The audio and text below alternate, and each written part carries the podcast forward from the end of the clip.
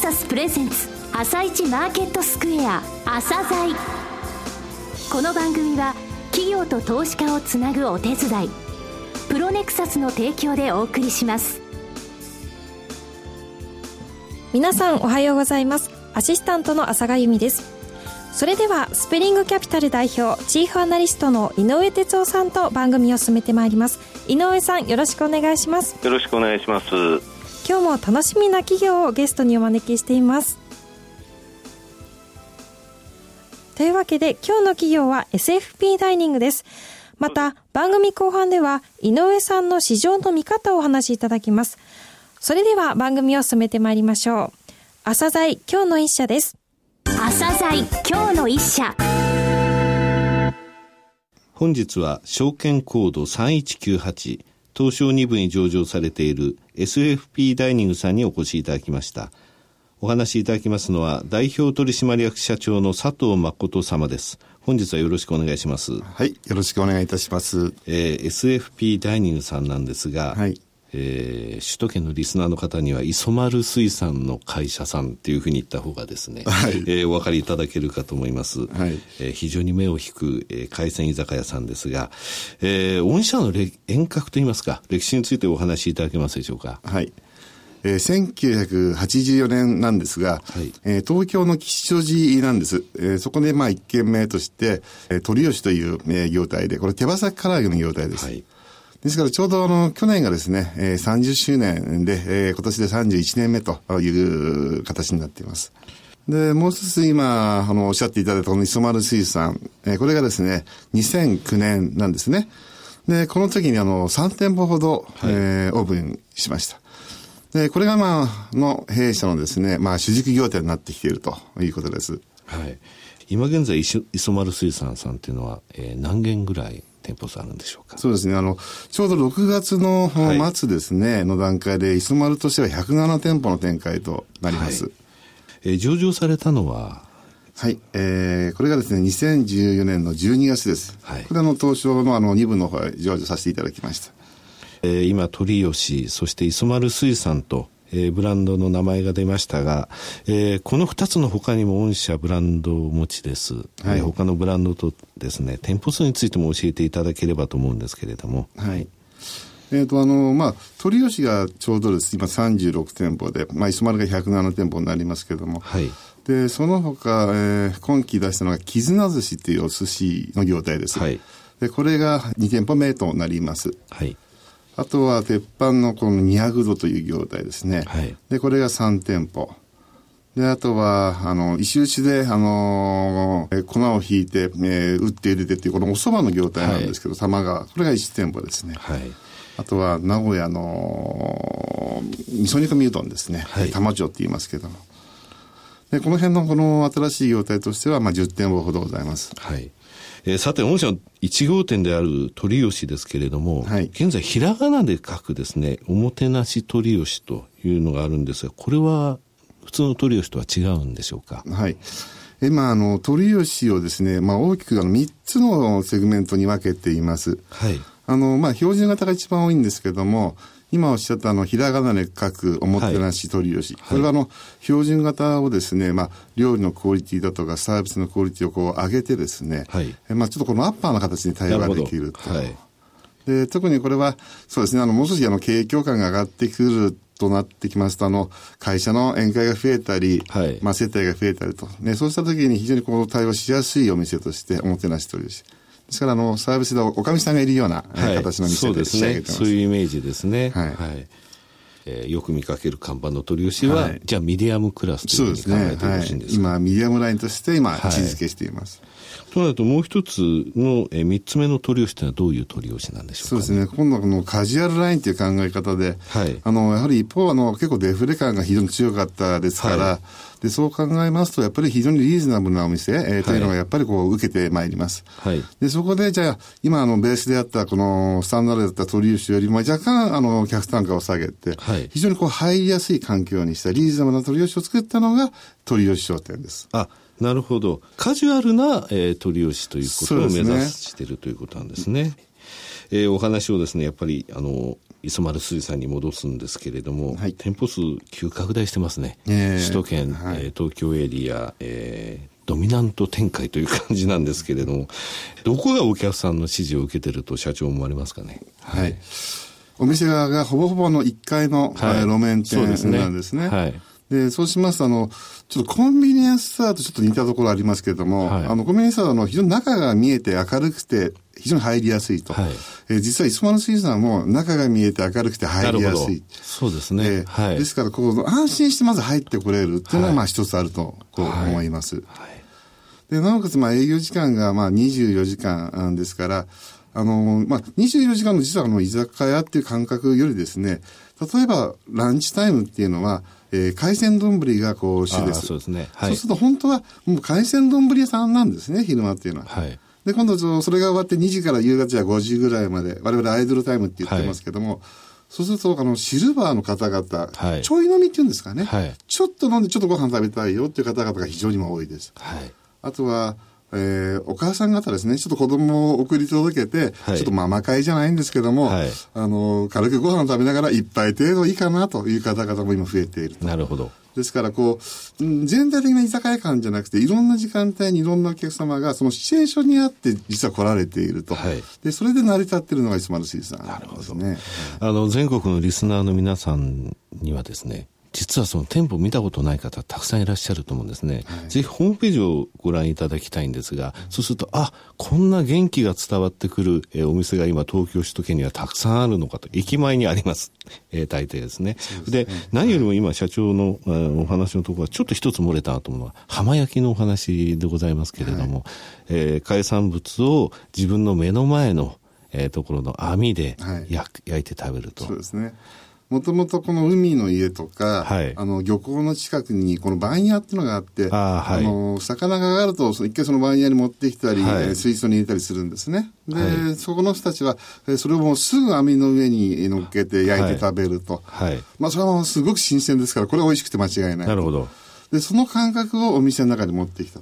ですから我々の店舗というのはもうしっかりとした水槽があって、はいえその中にまあ貝とか魚とかこそううですねいるんですけども、そ,、はいこからもうすぐ取り上げて、えーテーブルの上のそのコンロで焼きますから、はいまあこれは非常にこう美味しい料理がここで出来上がったと。なるほど。海の家番屋で、えーすぐその、えー海産物を、えー焼いて食べるというイメージ。非常にその、伝わりますね。あそうですか今のははいさすがにあの、海の家番屋っていうのはぴったりだと思いますね。えーそれで24時間営業の店舗が非常に多いですよね。はいえーほとんどが24時間。そうですね、ほぼね24時間ですね。どうでしょう？どういうそうですね。人たちが、もともとですね、はい実は一番最初の店舗から24時間じゃなかったんですね。あの、まあ、一般的な、まあ、えっ、と、ランチありましたけど、5時から12時ぐらいだったんですね。はいでところが、本当にあの、おかげさまでお客様にすごく来ていただいていて、はい。もうこのラストオーダー間際でもお客様がいっぱいだったんです。そね。うん。で、そこでじゃあ、もう少しお店を長い時間やったらどうなるのかな、はい。というのがまあ元々のきっかけなんですね。うーん、24時間働いてる方々ってたくさんいらっしゃって、はい。今までは多分食べに行くところがなくて、はい。あ、ちょっとご飯食べれるやと、まあ、はい。ちょっとこう、一杯飲めるやという感じで、本当にもう夜中もやってきていただけると。はい。まあ、そんなような形で、あの、結構深夜帯も、あの、お客様に来てもらえてる。なるほどね。あの、僕もたまに、あの、朝の5時ぐらいって視察行くんですけども、はい。はい。こういうこともあります。ちょっとあの、えー、新宿とか池袋、渋谷じゃなくて、ちょっと駅を少し離れたところ、はい。はい。で、そういうところに来ますと、やっぱ朝からってあまりお客様いらっしゃらない、人があんまりこう通っていない。でもですね、同時にやってる店がないんですね。そうですねはいそうすると競合店が一切ない。なるほど。で、そうすると、はい自分のこう、お店に行きますと、お客様がこう集まってきていただいている。これも本当嬉しいことでしたね。はいえー東京及び首都圏でのブランド展開というお話をしてきましたが、はいえー他のエリアとか全国展開についてですね、今後の展開ってどういうふうに社長お考えでしょうかね？そうですね。あの、まず、えー確かに東京、まあ大阪、はいまあ関東という形で、まあ直営店をまあ広げていこうというのが、はいまあ一番最初のこう狙いです。で、そこでまあしっかりこのブランド形成をしようと。えーただあの、一方、ね、なかなかちょっと地方の出店っていうのがこうはい遅れがちになってしまうと。で、まあ、そんなことを考えている中でですね、えっ、ー、と、まあ、この2、3年間の中で非常にこの、例えば、FC をやったらどうですかっていう、はい、結構、または、あの、やらせてもらえない、やりたいやりたいと声大きいでしょうね。えー、いただいていまして、はいまあ、ですから、まあ、準備として、じゃあ FC のこのパッケージだけはしっかり作っといこうかと。準備としてですね。はい。はい、で、その辺でですね。はい。はい、で、まあ、これからの展開に対して、まあ、特に地方ですね、あの、展開に対して、まあ、いろいろ検討できるのかなと。なるほど。はい。まあ、いろいろ流通とかね、その問題っていうのは出てくると思いますけど、はい、えー、クリアできてですね、全国にこの磯丸水産の元気なお店っていうものが駅前にある、広がるといいですね。えっと、もう楽しみですね。はい。えー、鳥吉商店の方も好調だということなんですが、はい、鳥吉の展開についてはどうお考えでしょうかね？そうですね。あの、本当にまあ、今期に関しては、まあ、本当に主軸を、あの、磯丸として置いていましたけども、はいちょうどあの、前期ですね、あの、鳥吉からちょっと業態転換して鳥吉書店をテストしたと。で、まあ、その結果、あの、非常に成績が良かったんで、はい、計画にはなかったんですけど、1店舗ほど、あの、川越の方で、ね、はい、鳥吉書店を新店として作りました。はい、で、非常にそれもですね、あの、成績が良くてですね、あの、まあ、営業利益が磯丸並みに達すというのが分かってまいりました。で、そうなると、あの、来期に関しては少し、えー、鳥吉商店をもう少しこう攻め込んでもいいのかなという形で考えてます。はい、なるほど。えー、最後になりましたが、リスナーに向けて一言お願いできますでしょうか。はい。えー、鳥吉商店、えー、もそうですけども、もうまあ、本当にまあ、磯丸水産というのが本当にこう活気があって、まあ、元気で、で、皆さんからすると本当に使い勝手のいいお店になっていると思います。はいえー、ですから、あの、本当に小さな証券でも、えっ、ー、と、本当に、あってよかったね、相手でよかったねって店を目指していますんで、はい、えー、もし、あの、近くにですね、そういう店ができましたら、ぜひご来店いただければと、えー、思います。えー、しっかりですね、えー、政治戦略を考えながらやって、えー、参りたいと思いますので、えー、よろしくお願いいたします。佐藤様、本日はどうもありがとうございました。どうもありがとうございました。今日の一社 SFP ダイニングでした。さらに井上さんに SFP ダイニングについてお話しいただきます。はい、えー、SFP ダイニングさんですけれどもね、はい、現在外食産業の中で一番勢いがある成長しているのがこの会社さんですね、はい、9月決算の銘柄なんですけれども、えー、前々期、前期そして今期のところで言いますと売上高、え前々期は154億、え前期の9月が200億、えはい、今年の9月は286億見込んでおります。え40%以上売上高伸ばす予定なんですね、はい、えー、最終利益につきましても前々期が6億、えー、前期が11億8000万、えー、今期つきまして19億5000万と、はい、なんと65%アップを見込んでるんですよ。はい。で、磯丸水産、えー、番組の中でも申し上げましたけれども、えー、東京、首都圏のところでものすごい勢いで伸びてるんですね、はい、まだ6年なんですけれども、6年経ってないんですが、えー、今日現在、えー、108店舗あ、ごめんなさい、107店舗が6月末、えー、確かですね、はい、えー、今日は108店舗になってる、えー、という情報が入っておりますね。すねはい、えー、ただですね、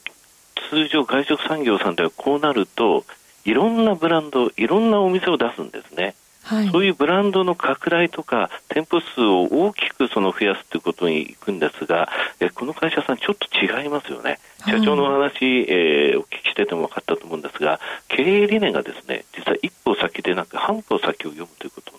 なんですよ、はい、ですのでフランチャイズについても要望が大きいんで、えー、今現在は準備をしている。今現在は、えー、東京圏とあと関西圏ここのところでの、えー、出店を、えー、順調に伸ばしていく磯丸水産ですね。そういった部分から、はい、あの大きな冒険を今する時期ではないってちゃんと分かっているのがこの業績の好調さに表れてるんですね。えー、っとですねスプリングキャピタルの、えー、ランキングですが、はい、4期連続、えー、